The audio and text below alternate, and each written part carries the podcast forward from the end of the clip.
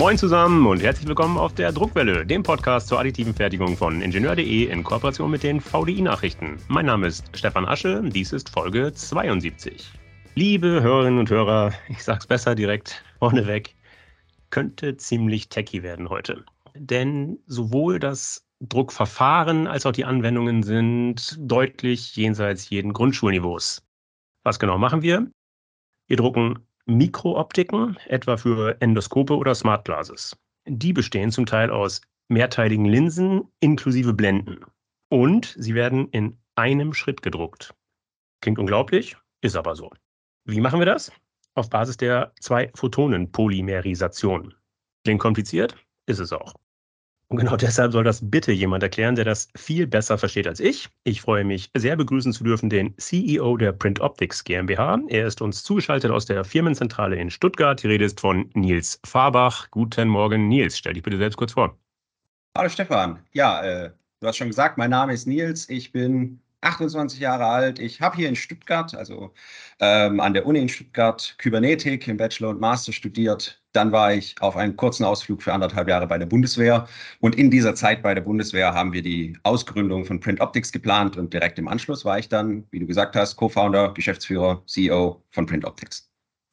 Okay, lieber Nils, in der Einleitung habe ich schon verraten. In der heutigen Folge wird es wieder ziemlich techy. Damit wir nun nicht sofort alle HörerInnen verlieren, lass uns vielleicht einfach starten mit den wundervollen Ergebnissen deiner Arbeit. Was stellt Print Optics her, was andere nicht herstellen können? Zum Beispiel das kleinste 120 Grad Endoskop der Welt für die Medizintechnik.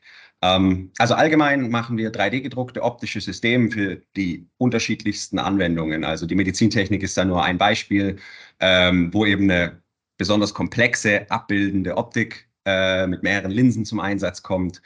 Und je komplexer das System wird, desto größer wird der Vorteil vom 3D-Druck. Deshalb sind wir mit unserem 3D-Druck speziell in diesen ganz komplexen Systemen unterwegs. Und um noch ein paar Beispiele zu nennen, wäre da zum Beispiel Laserstrahlformung äh, direkt auf Faserspitzen, Eye-Tracking in AR und VR-Brillen oder so optische Informationsverarbeitung, also Licht von LEDs zu Fotodioden bringen, in Fasern koppeln, aus Fasern koppeln und so weiter. Perfekt, du hast es gesagt. Ihr kombiniert mehrere Linsen, beispielsweise in einer optischen Baugruppe. Und das, wenn ich es richtig verstanden habe, passiert in einem Prozessschritt. Das heißt, ihr müsst danach nicht mehr nachbearbeiten und ihr müsst auch nichts mehr montieren. Das Teil kommt fertig aus dem Drucker. Habe ich das richtig verstanden? Ja, ganz genau. Also das ist ein Prozessschritt, das wird als monolithisches Teil, wie man so schön sagt, aufgebaut. Das äh, hat gleich mehrere Vorteile. Ähm, das bedeutet, man muss die einzelnen Linsen danach nicht mehr mit irgendwelchen komplizierten Prozessen zusammenbauen und vor allem muss man sie nicht aufeinander ausrichten. Ähm, das kann sehr schwierig sein, vor allem bei irgendwelchen gekippten Systemen, die sind oft sehr empfindlich auf Misalignment unter den einzelnen Linsen. Das fällt bei uns alles weg, weil sowieso alles einfach nur ein Teil ist. Und die Oberflächen, die kommen auch in optischer Qualität, also in glatt aus dem Drucker. Das heißt, wir bearbeiten da nicht nach. Man kann die Optiken direkt aus dem Drucker nutzen. Wir haben danach noch so ein paar Prozesse, die uns erlauben, Gehäuse, Beschichtungen, Blenden, hast du vorhin auch schon erwähnt, ähm, umzusetzen, um eben die Linsen auf die eigentliche Anwendung anzupassen. Du hast es gesagt, ihr erreicht sofort aus dem Drucker heraus eine optische Qualität. Hilf mir mal, was ist optische Qualität? Was sagt das aus? Optische Qualität heißt erstmal, dass die Oberfläche so ist, dass sie keine Störungen in die Wellenfront vom Licht einbringt, wenn man die Welleneigenschaft des Lichts mal betrachtet. Also sie muss erstens tatsächlich genau die oder so genau wie möglich die Form haben, die man designt oder geplant hat. Äh, und sie darf natürlich nicht zu rau sein. Also wenn man es an eine Milchglasscheibe denkt oder so. Das, damit kann man natürlich auch nicht ab, äh, abbilden. Mhm. Und für uns heißt es im Speziellen, wir versprechen eine Rauheit von unter 20 Nanometer. Meistens erreichen wir so 10 Nanometer RMS und damit ist man weit unter der Schwelle, die ein Problem für, für optische Abbildungen wäre. Gut, Nils, ich fürchte, jetzt kommen wir doch nicht mehr drum herum. Wir müssen den Druckprozess jetzt doch mal beleuchten. Lass es raus. Mit welchem Verfahren gelingt euch diese vermeintliche Zauberei? Also das Verfahren heißt Zwei-Photonen-Lithografie oder ganz klangvoll zu Deutsch 3D-Laser direkt schreiben. Oder auch, so hatte ich es, glaube ich, am Anfang genau. genannt, die Zwei-Photonen-Polymerisation. Das ist auch ein anderer Name. Das hat viele Namen, ja. Genau, äh, und ich hatte dich im Vorfeld gewarnt, hier auf der Druckwelle gibt es so einen kleinen inoffiziellen Wettbewerb. Die Frage lautet, wer erklärt die Zwei-Photonen-Polymerisation am besten? Und damit kommen wir jetzt zu deinem Wettbewerbsbeitrag. Erklär mal. Ja, das habe ich schon gehört. So, also, grundsätzlich hat man als Ausgangsmaterial einen flüssigen Kunststoff.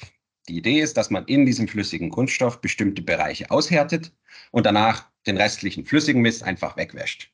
Und dann bleibt das, was man ausgehärtet hat, stehen.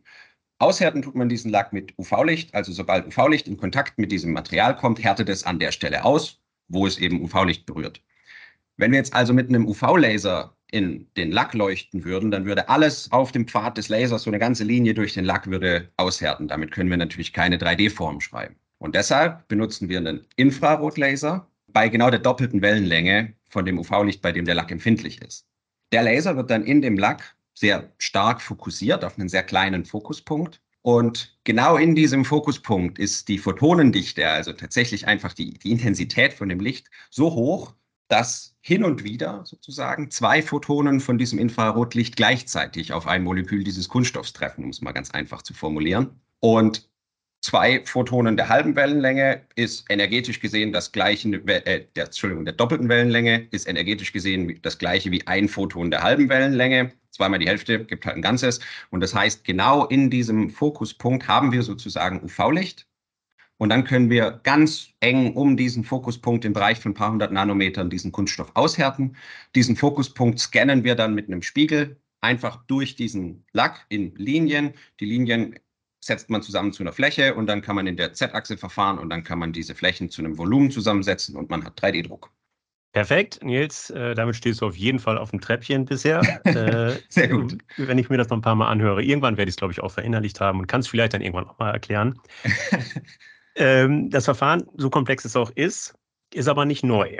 Ihr habt das nicht erfunden. Und offen gesagt habt ihr auch die Maschine, die ihr nutzt, nicht, auf, nicht selbst entwickelt, die ist von Nanoscribe. Deshalb die provokante Frage, schmückt ihr euch hier einfach nur mit fremden Federn? Nein, wir, wir, behaupten ja auch gar nicht, dass wir das erfunden hätten oder dass wir die Maschine selbst bauen. Wir sagen immer, Nanoscrap baut die Maschinen und wir sind die Besten drin, sie zu benutzen. ähm, so wie mit den meisten oder fast allen Fertigungsverfahren sind es natürlich zwei Paar Schuhe, den, den Prozess aufbauen zu können und ihn zu beherrschen. Außerdem was, sind wir ja nicht nur ein reiner Fertiger, der einfach nur eine Maschine von Nanoscribe kauft und auf den Startknopf drückt, sondern wir bieten ja unseren Kunden den den kompletten Prozess für die Mikrooptikfertigung. Also bei uns, die Kunden kommen üblicherweise mit einer Idee. Die sagen, ich brauche eine super kleine Kamera, die darf maximal so groß sein und die soll das und das abbilden. Und dann fangen wir wirklich an beim Optikdesign und durch die ewig lange Erfahrung, die wir eben haben, können wir die Optiken schon optimal für den 3D-Druck designen, dann eben auch extrem effizient fertigen. Das ist im Prinzip die Secret Source von Print Optics. Wir holen die gleiche optische Qualität sehr, sehr viel schneller raus aus dem Nanoscribe-Gerät, als es andere Nutzer tun könnten. Und damit sind wir natürlich wirtschaftlich viel effizienter, was das, was das Ganze dann auch die Idee zu der Ausgründung gegeben hat, dass wir eben eine wirtschaftliche Effizienz erreichen, dass wir sogar Serienfertigungen oder ähnliches machen können. Das können andere mit diesem Nanoscribe, zumindest unseres Wissen nach, noch nicht. Du behauptest also, ihr bedient die Maschine besser als diejenigen, die die Maschine entwickelt haben. Das sagen die sogar selber. also Nanoscribe kriegt häufig äh, Anfragen von, von Kunden, die eben an dem 3D-Druck interessiert sind, aber nicht direkt eine Maschine kaufen wollen. Ähm, und dann kommt es häufig vor, dass eben Nanoscribe diese Kunden zu uns weiterschickt. Die sagen, Print Optics, die können das gut, lasst euch das von denen drucken. Genauso machen wir das andersrum. Wenn bei uns Kunden anfragen, die Interesse an der Maschine haben, schicken wir die selbstverständlich zu Nanoscribe. Wir arbeiten sehr, sehr gerne und sehr, äh, sehr eng mit Nanoscribe zusammen das ist einfach eine Win-Win-Beziehung für uns beide. Das ist top. Uns gefällt das, denen gefällt das. Also einfach eine sehr angenehme Situation für uns. Okay, prima. Äh, jetzt sind wir hier komplett unter uns. Deshalb verrat doch einfach mal, wie funktioniert es denn im Detail? Ja, also es gibt natürlich ein paar, ein paar Tricks, die man, äh, die man anwenden kann, um eben diese, diesen besonderen Druckprozess, den wir haben, zu erreichen. Da werde ich jetzt mal nicht so im Detail drauf eingehen. Schade eigentlich. Die, die Grundsätze kann ich natürlich mal verraten. Also aufgrund von verschiedenen Einflussfaktoren, zum Beispiel der chemischen Schrumpfung von, von dem Material beim Aushärten, kommt es während dem Druck und später zu Formabweichungen. Das heißt, wenn ich eine Kugel druck zum Beispiel, dann ist das, wenn ich die aus dem Drucker hole, erstmal keine Kugel. Und wir haben eben auch ein spezielles Verfahren entwickelt, äh, wie wir in einem Mehrlinsigen-System alle Oberflächen anmessen können, dann korrigieren wir die und drucken die sozusagen iterativ nochmal neu und drucken eine falsche Form, die dann in die richtige Form hinschrumpft, um jetzt mal bei dem chemischen Schrumpf zu bleiben. Es gibt noch andere Einflussfaktoren, die man dann berücksichtigen kann, um man eben ja, Prozessparameter äh, richtig einstellen kann, sag ich mal. Und das macht ihr per Simulation oder per Trial and Error? Das ist äh, tatsächlich per sozusagen Trial and Error. Da fließt eine Menge Erfahrung einfach mit rein. Also wir kommen mittlerweile beim, beim ersten Versuch schon ziemlich nah an die geplante Form. Ähm, dann ist es meistens messen, drucken, messen, drucken und dann sind wir da. Okay. Ähm, und da gab es einige Versuche, das simulativ zu lösen. Da gab es ein paar Ansätze für Doktorarbeiten, aber so richtig geschafft hat es noch keiner. Das ist wohl ein sehr, sehr komplexer Prozess. Stecke ich jetzt auch selber nicht so drin, aber das ist wohl ein so komplexer Prozess, dass das nicht so einfach mal zu simulieren ist. Okay, ihr geht sogar noch einen Schritt weiter. Ihr behauptet selbst, Impossible Parts herzustellen. Klingt ja. in meinen Augen jetzt, in meinen Ohren jetzt offen gesagt so ein bisschen überheblich. Was hast du hier zu deiner Verteidigung, zu eurer Verteidigung vorzubringen? Naja, ich sag mal, die Teile waren impossible, bis halt wir kamen. Gell? Also der, der klassische Optikdesigner würde eine Optik, wie wir sie zum Teil drucken, gar nicht erst designen, weil sie mit den nicht 3D-Druckverfahren einfach nicht herstellbar ist. Äh, wenn man zum Beispiel an Spritzguss denkt, hat man ein Problem mit Hohlräumen oder Hinterschnitten, dann kann man die, die Gussform nicht mehr rauslösen. Wenn man an sehr, sehr feine Hinterschnitte oder auch an, an sehr feine Linien oder, oder ja, Rillen oder ähnliches denkt, das kann man dann mit äh, Hochpräzisionsdrehen oder Fräsen auch nicht mehr herstellen. Und wir können eben Optiken herstellen. Da gibt es ein, ein, sehr gutes Beispiel, das in der Zusammenarbeit mit der Universität Adelaide in Austra Australien äh, entstanden ist. Ähm, das war eine, eine, Optik, die zwei optische Funktionen kombiniert und die ist halt definitiv nicht anders herstellbar als mit 3D-Druck in dieser Größe wohlgemerkt. Wenn man das Ganze natürlich mit Faktor 100 skaliert, dann kann man das schon wieder bauen. Aber in dieser Größe sind diese Teile eben ausschließlich mit 3D-Druck herstellbar und deshalb nennen wir die ein bisschen überheblich Impossible Parts. Im Vorgespräch hast du mir auch was von durchhängenden Strukturen erzählt, mir aber auch gleichzeitig mhm. zu verstehen gegeben, dass du darüber ungern sprichst, weil das noch so ein bisschen geheim ist. Magst du trotzdem ein bisschen was darüber erzählen? Ja, also im, wenn man an 3D-Druck denkt, dann hat man natürlich diese schon ziemlich lang bekannten FDM, also wo hier die Plastikwurst praktisch gedruckt wird, oder ähm, die SLA-Verfahren, wo man das aus so einem aus so einem Behälter dann mit auch UV-Belichtung zieht im Kopf. Und da hat man immer ein Problem, wenn man zum Beispiel eine bikonvexe Linse, also eine, die oben und unten nach jeweils außen gewölbt ist, drucken will, da man für den frei hängenden Part eigentlich Supports braucht. Wenn wir jetzt aber Supports in die Mitte stellen würden, ähm, hätten wir ja Störungen auf der Oberfläche, da wo die Supports dann angreifen, beziehungsweise wo man sie später abbricht. Das heißt, es kommt nicht in Frage. Und da haben wir eben einen, auch eigenes spezielles Verfahren entwickelt, wie wir eben durchhängende, frei hängende, frei schwebende sozusagen Strukturen eben drucken können und dabei die gleiche Oberflächenqualität erreichen wie bei den klassischen nach oben gewölbten Strukturen. Und das gelingt euch wieder durch eine clevere Wahl der Prozessparameter. Ja, und durch eine Idee, wie man diese Maschine über ihre eigentliche, über ihre eigentliche Funktion hinaus nutzen kann. ich würde, ich, ich, ich, ja, ich möchte nicht näher drauf eingehen, weil das ist was, das können wir leider nicht schützen, da das zu nah am eigentlichen Prozess ist. Und deshalb halten wir das einfach geheim. Okay, verstehe ich. Dann lass uns abschließend noch über ein paar nicht ganz unerhebliche Details reden. Die Materialfrage. Welche Materialien bringt ihr denn mit eurem Verfahren in Form? Das allermeiste sind acrylatbasierte Polymere, also Kunststoffe. Äh, da haben wir verschiedene mit verschiedenen optischen und mechanischen Eigenschaften, die wir je nach Anwendung auswählen. Verrate uns was zur Aufbaurate. Du hast schon erklärt, das Ganze, was wir hier machen, ist winzig, winzig klein. Dennoch die Frage, mhm. wie viel Kubikmeter in der Stunde könnt ihr drucken? Nein, natürlich nicht, aber ja, das, welche äh, Größen? Die Zahl müsste ich erst ausrechnen. Nein, also so eine, so eine typische Endoskopoptik zum Beispiel, wie die für das 120 Grad äh, Endoskop, die druckt aktuell etwa eine halbe Stunde tatsächlich. Das ist nach dem, was man kennt, schon sehr schnell. Aber wir sind da dran, haben jetzt auch gerade eine riesige EU-Förderung über drei Jahre bekommen, um diesen Prozess eben noch schneller zu machen. Und ich kann jetzt hier verraten, dass wir letzte Woche einen neuen Prozess getestet haben, der das Ganze schon mal zwölfmal so schnell macht. Also wir kommen voran. Oh. Okay, diese 120-Grad-Linse, ich glaube, du hast jetzt noch nicht gesagt, wie groß ist die denn? Was hat die für einen Durchmesser? 280 Mikrometer. das also bedeutet un ungefähr so dick wie drei Haare von einem, von einem okay. Mensch. Gut, verrate uns, was kosten solche Teile? Kann ich die kaufen? Ja, ähm, aber zu fragen, was kosten sie, ist ungefähr zu fragen, wie lang ist ein Stück Schnur.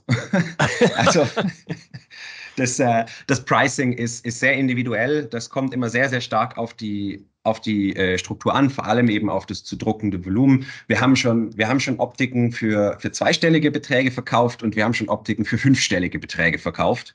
Also das unterscheidet sich sehr stark, deshalb kann ich da jetzt keine so allgemeine Antwort geben. Das geht günstig, das geht auch teuer. Okay, das gleiche gilt wahrscheinlich für den von dir schon angesprochenen Engineering Service, den ihr anbietet. Ähm, erste Frage, wer ist da die Zielgruppe? Und zweite Frage, ja, was kostet das? Also Zielgruppe sind tatsächlich vor allem eben fertigende Unternehmen. Wir treten sozusagen als OEM auf für zum Beispiel medizintechnische Fertigung. Wir liefern die Optik zu, die bauen daraus das Endoskop auf, genauso bei anderen Firmen. Also vor allem Industriekunden ist, ist unsere Zielgruppe, oft natürlich von denen die Entwicklungsabteilungen. Und wenn wir den kompletten Prozess machen mit äh, Optikdesign, 3D-Konstruktion, die Fertigung, Prototypen, Vermessung und so weiter, also wirklich das, das komplette Spektrum einmal abbilden, dann bewegen wir uns da im ja, niedrigen bis mittleren fünfstelligen Bereich für so ein Komplettprojekt mit zum Beispiel zehn Prototypen. Gibt es Ausreißer okay. in beide Richtungen, aber ja.